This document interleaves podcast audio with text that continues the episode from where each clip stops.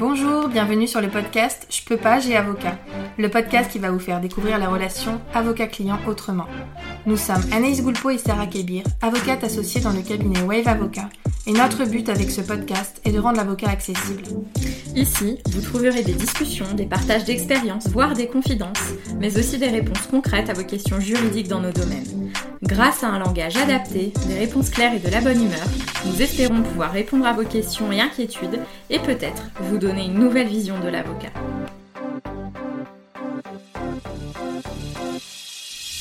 Avoir confiance en son avocat est primordial, mais pour moi la confiance fonctionne en réalité dans les deux sens. L'avocat doit aussi avoir confiance en son client. Alors comment est-ce que cela fonctionne? Comment ça se matérialise? Je vais essayer de vous apporter ma vision de la relation de confiance qui existe entre avocat et client, avec mon avis sur la question, des pistes de réflexion et des exemples. En tout cas, n'hésitez pas à partager vos expériences via nos réseaux sociaux. Instagram, je peux pager avocat ou Wave Avocat si vous voulez un peu plus de vie de notre cabinet. On est aussi sur Facebook, LinkedIn ou YouTube sur une chaîne qui s'intitule également Je peux pas, j'ai avocat. Le premier point que je vais aborder, c'est comment ça démarre. Comment elle débute? Cette relation de confiance avec son avocat. Alors pour moi, elle débute dès le premier instant, soit dès le premier coup de téléphone, soit dès le premier rendez-vous, et on peut même dire avant.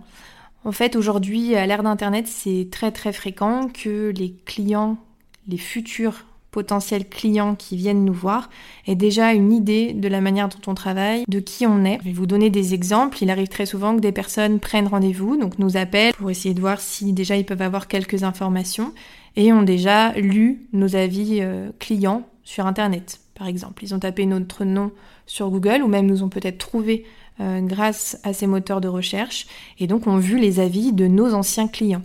Donc ils ont déjà une confiance, a priori, en nous, une première confiance, puisqu'ils nous ont appelés, ça veut dire qu'ils sont éventuellement intéressés pour travailler avec nous. Encore une autre marque euh, de confiance, on va dire, préalable, c'est quand on est recommandé. Ça, ça arrive également très souvent, soit des anciens clients, soit dans notre réseau, euh, soit des confrères qui savent qu'on fait euh, telle spécialité et qui du coup orientent des personnes qu'ils ont eues et orientent vers notre cabinet. Donc tout ça, ça fait qu'il y a quand même une, espèce de confiance déjà initiale. Après, cette confiance, elle, elle devient encore plus concrète quand on se rencontre, soit par la visio, soit en réel, quand euh, les clients sont dans la région. Donc au premier rendez-vous, ça c'est primordial, c'est-à-dire qu'on va vraiment pouvoir se rencontrer, discuter du cas, du dossier, mais aussi euh, pouvoir avoir une discussion et voir si ça match. Alors ça, je vous renvoie à un premier épisode qu'on avait fait, c'était euh, comment trouver l'avocat fait pour toi. C'est important parce qu'en fait, c'est pas parce que on est quelqu'un de confiance, par exemple, ou que ça va bien se passer, que ça va être le cas avec tout le monde. Il y a des personnes qui, avec qui ça va mieux passer qu'avec d'autres. Donc c'est pour ça qu'on est tout un tas euh, d'avocats et c'est très très important d'avoir confiance en son avocat et de sentir que le feeling passe bien et que vous avez un peu tout de suite cette confiance euh, quand vous sortez de ce premier rendez-vous, que vous vous sentiez pas euh, complètement stressé en vous demandant ce qui s'est passé, mais plutôt rassuré ou en tout cas confiant. Ensuite, il faut quand même savoir que au niveau de la confiance, l'avocat est soumis à de nombreuses obligations déontologiques. On a beaucoup de, de, choses à respecter et qui font partie de notre serment d'avocat et qui sont pour nous primordiales. On a d'abord le secret professionnel. Donc il faut savoir que vous pouvez avoir confiance. Vous pouvez avoir confiance à votre avocat, vous pouvez tout lui dire. Et je vous conseille même de, tout lui dire, même ce qui vous semble peut-être pas euh, utile, parce qu'il est euh, très désagréable pour un avocat de découvrir des choses dans les conclusions adverses ou par euh, des messages de, notre confrère adverse. Et parfois, c'est du coup beaucoup plus compliqué niveau stratégie si on n'a pas été au courant d'un élément qui peut-être vous a paru un détail, mais qui en fait ne l'est pas juridiquement parlant. Donc voilà, ça surtout, n'oubliez pas qu'il existe ce secret professionnel, vous pouvez y aller librement, il euh, n'y a aucun problème, euh, votre avocat est un allié, il n'est pas un ennemi, donc vous pouvez y aller. De la même manière, par rapport aux honoraires. Je pense que c'est très important que vous ayez confiance. Vous pouvez avoir confiance à la personne et ne pas oser lui poser des questions ou avoir peur de euh, froisser votre avocat en lui demandant bah, combien euh, il va falloir le payer, comment ça va se passer au niveau des honoraires. Donc la transparence, il faut absolument lui demander comment à minima il fonctionne, avoir une idée et pouvoir vous être rassuré et confiant par rapport à ça. Donc des deux côtés, il faut que ce soit clair. Nous au cabinet, eh bien, enfin on en parle dès le premier rendez-vous sur comment on fonctionne, euh, comment ça marche. Mais voilà, vous devez savoir si c'est à l'heure, si c'est au forfait. Vous devez savoir si quand vous appelez euh, c'est en plus du forfait, quand vous prenez des rendez-vous est-ce que c'est en plus, les déplacements est-ce que c'est en plus? il y a tout un, un tas de choses à déterminer et il faut que vous soyez vraiment confiance par rapport à ça. Si vous n'avez pas abordé avec votre avocat différentes problématiques qui se poseront, pour moi, ça va être autant de sujets qui vont pouvoir euh, ébrécher la confiance que vous avez en votre avocat et ce serait dommage parce qu'en réalité, parfois, c'est des faux sujets. Donc, il suffit, il suffit d'en discuter. Et ça, d'ailleurs, c'est euh, ma deuxième piste de réflexion, c'est pendant la relation avec son avocat, il faut pas hésiter, là encore, à communiquer, à discuter, à poser des questions. Euh, ça coûte rien, vous faites un, mail si vous avez un doute, vous laissez un, un appel euh, à votre avocat, vous lui faites euh, voilà euh, un petit message sur son téléphone s'il y a quelque chose à éclaircir. N'hésitez surtout pas, ne, ne faites pas de, enfin voilà, dans, de votre côté, ne vous faites pas des films entre guillemets, c'est-à-dire préférez toujours être direct et poser des questions plutôt qu'imaginer certaines choses qui sont sûrement euh, pas forcément la réalité. Et à ça, il faut, il faut ajouter qu'il faut pas non plus être suspicieux. C'est-à-dire que c'est dans, dans les deux sens. Il faut se dire que parfois, en tant qu'avocat, par exemple, on peut pas vous donner tous les éléments de votre dossier. Vous allez vous dire, bah, c'est mon dossier, pourquoi? Est-ce qu'il y a certaines choses euh, auxquelles je vais pas avoir accès? En fait, vous allez avoir accès aux éléments de votre dossier, mais a certaines choses, par exemple des courriers qui sont confidentiels, des courriers qui sont échangés avec l'autre avocat et qui sont en réalité une plus-value pour vous, c'est-à-dire que ces courriers-là confidentiels, ça va nous permettre de négocier, ça va nous permettre de dire certaines, certaines choses entre avocats où on sait que ça va pas pouvoir ressortir dans le cadre d'une procédure judiciaire. Mais du coup, forcément, cet atout-là, il a un inconvénient, c'est que vous ne pouvez pas avoir ce courrier entre vos mains. Voilà, les courriers confidentiels, on ne les transmet pas à nos clients. Bien évidemment, vous savez ce qu'il en est, vous savez ce qui est dit puisqu'on a un mandat et on vous représente, mais on ne peut pas euh, vous donner ces courriers. Donc ne soyez pas suspicieux, tout ça c'est tout à fait normal. Euh, il y a certaines choses et le tout c'est de s'expliquer avec son avocat et de comprendre. C'est vrai qu'il y a certaines personnes qui qui ont une petite euh, méfiance ou une suspicion, qui vont tout faire par écrit, tout faire par mail. Euh, parfois, ça nous est arrivé euh, de nous faire des mails récapitulatifs de ce qu'on s'est dit en rendez-vous. Alors, si c'est pour bien fixer les choses, pour être sûr d'avoir bien compris, c'est très bien. Mais parfois, c'est un petit côté euh, on s'est dit ça et voilà, c'est écrit noir sur blanc, vous pourrez plus revenir dessus. Ça, il faut éviter, hein, tout simplement. Le but, c'est d'avoir une relation euh, de confiance dans les deux sens et que l'avocat se sente pas complètement euh, en méfiance vis-à-vis de son client et de ce qui peut se passer. Il faut pas oublier aussi que l'avocat Bon, déjà, il a beaucoup de dossiers, ça, c'est clair. Il ne gère pas que votre dossier. Il n'empêche qu'il doit quand même vous répondre et être disponible, hein, ça, il n'y a pas de souci. Mais parfois, ça peut pas être fait directement. Et puis aussi par rapport au travail qui est fait même dans votre dossier, imaginez bien que vous n'avez pas un visu sur tout le temps passé. On a les mails, on a les lettres, on a les appels, avec vous, mais aussi avec le confrère, aussi peut-être avec des notaires, aussi peut-être avec des juridictions, toute la gestion de votre dossier, on vérifie où ça en est, on vérifie si le tribunal nous a répondu, on vérifie si le confrère nous a envoyé des conclusions, le cas échéant, on les lit, on en fait un petit récap, puis on vous appelle. Parfois, on a de la rédaction à faire ou même purement de la réflexion, de la stratégie.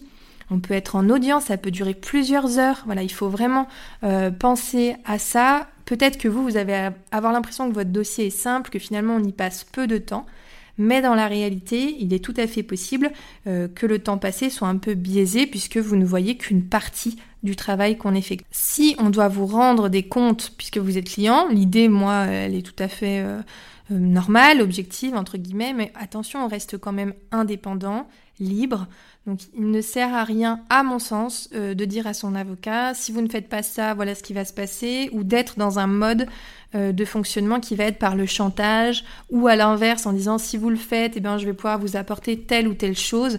Euh, pour moi, là, on ne s'inscrit pas dans une relation de confiance, mais on s'inscrit dans une relation euh, de dominer-dominance qui n'est pas du tout notre manière de travailler au cabinet et qui peut être complètement, pour moi, contre-productive. De la même manière, ce n'est pas parce que nous sommes votre avocat que nous allons dire amen à tout ce que vous allez demander. Donc pensez bien à ça, l'avocat il est là pour vous conseiller et encore une fois, c'est aussi pour dans votre intérêt puisque si on fait des demandes qui sont complètement alambiquées, qui n'ont aucun sens, vous aurez une décrédibilisation totale euh, devant un juge et donc ça va être complètement contraire à vos intérêts. Donc là encore, tout, euh, tout l'intérêt, c'est de pouvoir discuter et savoir quelle décision on prend ensemble. Donc voilà, en gros, il faut doser les attentes par rapport à la réalité euh, de, de la vie de l'avocat. Par contre, à l'inverse, ça doit être dans les deux sens. Voilà, il faut qu'il y ait une, relation de confiance, de la même manière qu'on en a parlé pour les honoraires. Même si vous en avez parlé au début, vous pouvez tout à fait en parler en cours. Quand est-ce que vous allez me faire telle facture? Ou où est-ce qu'on en est pour la facturation? Voilà, pour vraiment euh, savoir comment ça va se passer. Alors, qu'est-ce qu'on fait quand il y a vraiment un problème? Quand il y a une difficulté qui apparaît avec l'avocat comment on doit réagir? À mon sens, bien évidemment, hein, toujours dans ce podcast, je vous donne que mon avis. C'est ma vision de la profession, ma vision des choses et pas euh, une vision généralisée.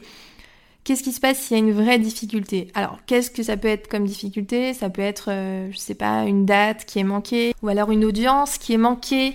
Euh, vous attendiez votre avocat et puis il n'est pas là. Enfin, il y a tout un tas de choses qui peuvent arriver. Alors, il faut vraiment déjà respirer. c'est mon premier conseil.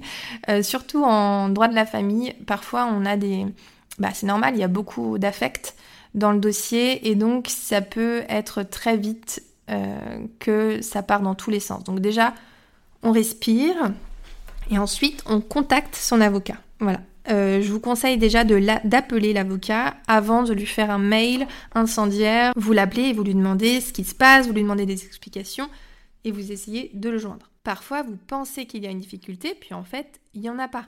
Euh, il y a des subtilités procédurales, il y a des manières de faire qui peuvent vous échapper, c'est tout à fait normal. Et dans ces cas-là, c'est l'avocat qui va vous expliquer comment ça Il faut faire attention à ne pas altérer une confiance qui existe depuis plusieurs mois, voire des années, en remettant en cause, par exemple, l'intégrité de l'avocat ou sa compétence, alors qu'en réalité, ce n'est pas des problèmes euh, réels et surtout, dû au travail de l'avocat. Il faut aussi euh, bien se rendre compte que quand nous sommes avocats, nous ne dépendons pas que de nous. Nous dépendons de l'adversaire, du confrère et des juridictions. Donc déjà, et autres. Si on a d'autres professionnels type notaire, huissier, expert, etc. Mais euh, là, pour vous donner une schématisation. Ce qui signifie que par exemple des problématiques temporelles, des problématiques de rendez-vous peuvent tout à fait résulter de ces, de ces tirs-là et pas forcément de votre avocat. Donc ça déjà c'est une première euh, donnée à prendre en compte. Et ensuite, ce qu'il faut, à mon avis, prendre en compte, c'est la totalité de, votre relation. Ne mettez pas en cause toute la relation que vous avez avec votre avocat pour un problème. Euh, le mieux étant quand même de régler et de discuter. C'est comme dans n'importe quelle relation. Si vous avez un jour un désaccord avec quelqu'un, vous n'allez pas tout d'un coup euh, le mettre dans la catégorie euh, euh, ennemi et ne plus jamais lui parler, etc. Donc il faut pas oublier que l'avocat est un être humain. La relation elle est jamais parfaite, les avocats ne sont jamais parfaits. Ça m'est déjà arrivé de faire des erreurs. Je veux dire, aucun avocat n'est parfait. Donc quand bien même votre avocat fait une erreur, c'est pas pour ça qu'il est totalement incompétent, c'est pas pour ça que tout d'un coup il doit être cloué au pilori et que vous ne pouvez plus lui faire confiance. Ça peut être des erreurs vraiment inoffensive entre guillemets. À l'inverse, il faut pas non plus tout laisser passer. C'est-à-dire que il y a certaines choses euh, qui ne me paraissent pas normales dans la relation et pour lesquelles vous devez agir. Parce que c'est vrai que là, vous devez avoir l'impression que j'ai beaucoup prêché pour ma paroisse. En tout cas, c'est ce que j'ai eu aussi un peu l'impression de faire euh, parfois. Euh, parce que forcément, je suis de ce côté-là, du côté de l'avocat, et que ce que je souhaite vous transmettre par le biais de ce podcast, c'est ma vision des choses, et surtout peut-être vous apporter un éclairage. Vous, vous avez votre vision, et moi je vous apporte la mienne, c'est ce que je trouve enrichissant. Mais il y a quand même certains cas, euh, par exemple, très souvent, on peut récupérer hein, des dossiers euh, de gens qui veulent changer d'avocat et venir au cabinet.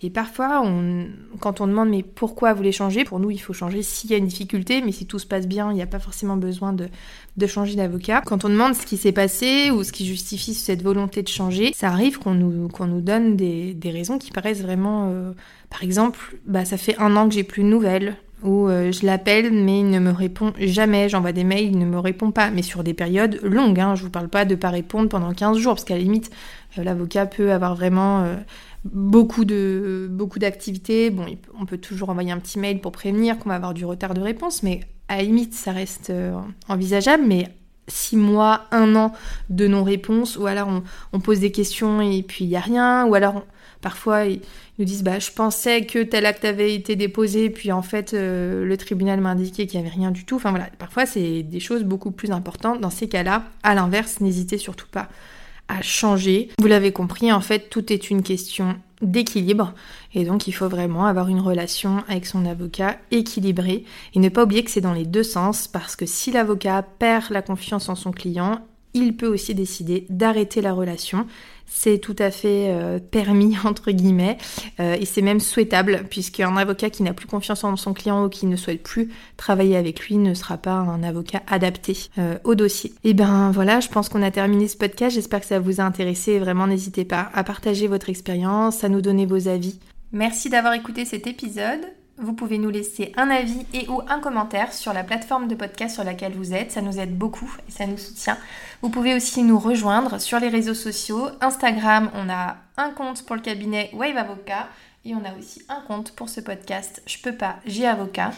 Pareil, on a une chaîne YouTube Je peux pas, j'ai avocat sur laquelle on publie une vidéo par semaine en plus de cet épisode. Et on est aussi sur LinkedIn et sur Facebook. Je vous dis à très bientôt pour un nouvel épisode.